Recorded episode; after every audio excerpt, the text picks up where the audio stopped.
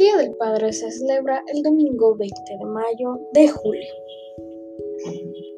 El Día del Padre es una celebración u homenaje dedicada a los padres.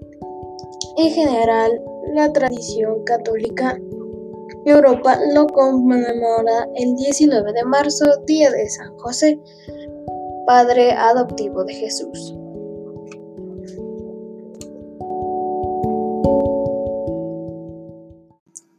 Mi papá es el mejor papá del mundo.